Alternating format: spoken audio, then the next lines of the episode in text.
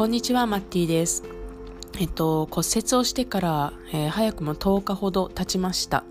えー、っと、骨折しましたっていう報告をしてから、えー、っと、なんか ずっと放置プレイみたいな感じになって、どうなったのって気になってる方いないかもしれないですけど、ごく少数いるかもしれないので、えー、今日は骨折その後の話っていうのを、えー、してみたいと思います。えっと、肋骨の骨折って、えっと、ネットで調べてみると体験談読んでると、2週間ぐらいで痛みがかなり引くらしいです。で実際今10日ぐらい経ってるんですけど、えっ、ー、と随分痛くなくなってきました。これ本当嬉しいですね。もうあの骨折した初日はえ、ー、とというかその瞬間は、えー、結構息ができないというか息すると痛かったんですよ。あの吸ったり、はい、まあ吸う時ですね、息を普通にちょっと吸おうとするだけで、なんか痛たたみたいな、心臓の奥が痛いみたいな、あ、心臓じゃないか、右の胸を押さえてたんで、えっと、胸の奥が痛いみたいな感じで、明らかに異常な感じだったんですね。で、1日経つと、えっと、比較的そういうのは収まってきたんですけど、うん、やっぱりなんかこう、日常生活の中で洗濯物干そうとして腕上げると痛かったりとか、えーと、あともうね寝たり起きたりがすごい辛いんですよね。えっと、動きが辛いんですよ。この寝る動きがどうしても肋骨に影響するらしくってなんかもうどうやっても痛いんですよね。起きる時もそうなんですけど。だから結構日常生活に不自由を感じました。で、えっと、ちょっとこのまんま子供を育てつつ家事をやりつつ、えーと、一人でワンオペでやっていくの無理だなっていうふうに思って、えーと、夫の実家に義理の実家に、えー、お邪魔して、えーと今は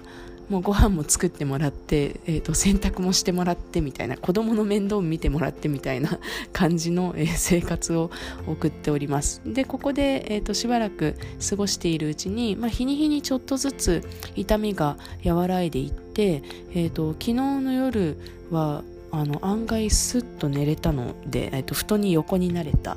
なんかこの普通に起きてるところから寝る動作っていうのがめちゃくちゃ痛かったんですけどなんかそれがあれ痛みなく動なんか横になれたみたいな、えー、ところまで回復しております。ただ横になった後はなんか仰向けで寝てもなんとなく違和感だし横向いてもちょっと違和感だしこの落ち着く場所を見つけるのがちょっと難しいんですけどで高い枕があのすごいえー、ありがたいみたいな感じになってます。あの、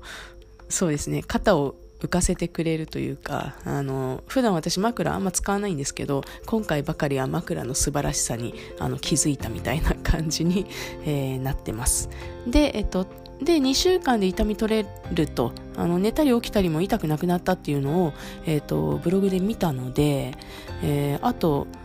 4、5日だなっていう感じにのところまで来ています。すごく楽しみです。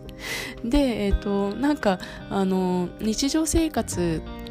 はその家事とか掃除とかする時かがんだりとかするんでそういう動きとかがちょっと辛かったりとかしてたんですけど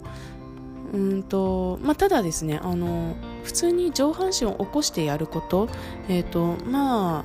なんだろう料理をするみたいなこととかそういうのは、まあ、初日翌日ぐらいはちょっとさすがにきつくて無理って思ってましたけどあの数日経つと意外とそれほど辛くないというかあの体をちゃんとピッて起こしてる限りはあの私の場合はあんまり肋骨に影響ないみたいで意外と普通に過ごせました。はい。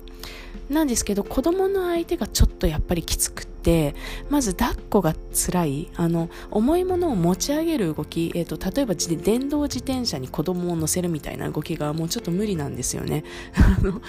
よく考えると初日は、えーと、怪我した時自転車で出かけてたんで、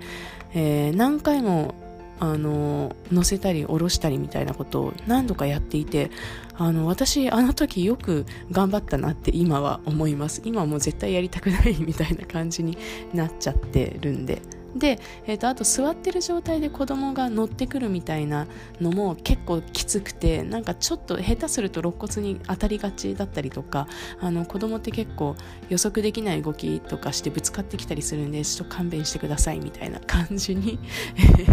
なっています。でもそれも、えーと、このおばあちゃんち、えーと義理の実家に来た当初に比べると,、えーと、耐えられるようになってきていて最初の頃はいやごめんだけど近寄らないでみたいな感じのリアクションに私もなっちゃってて、えーと、子供もちょっと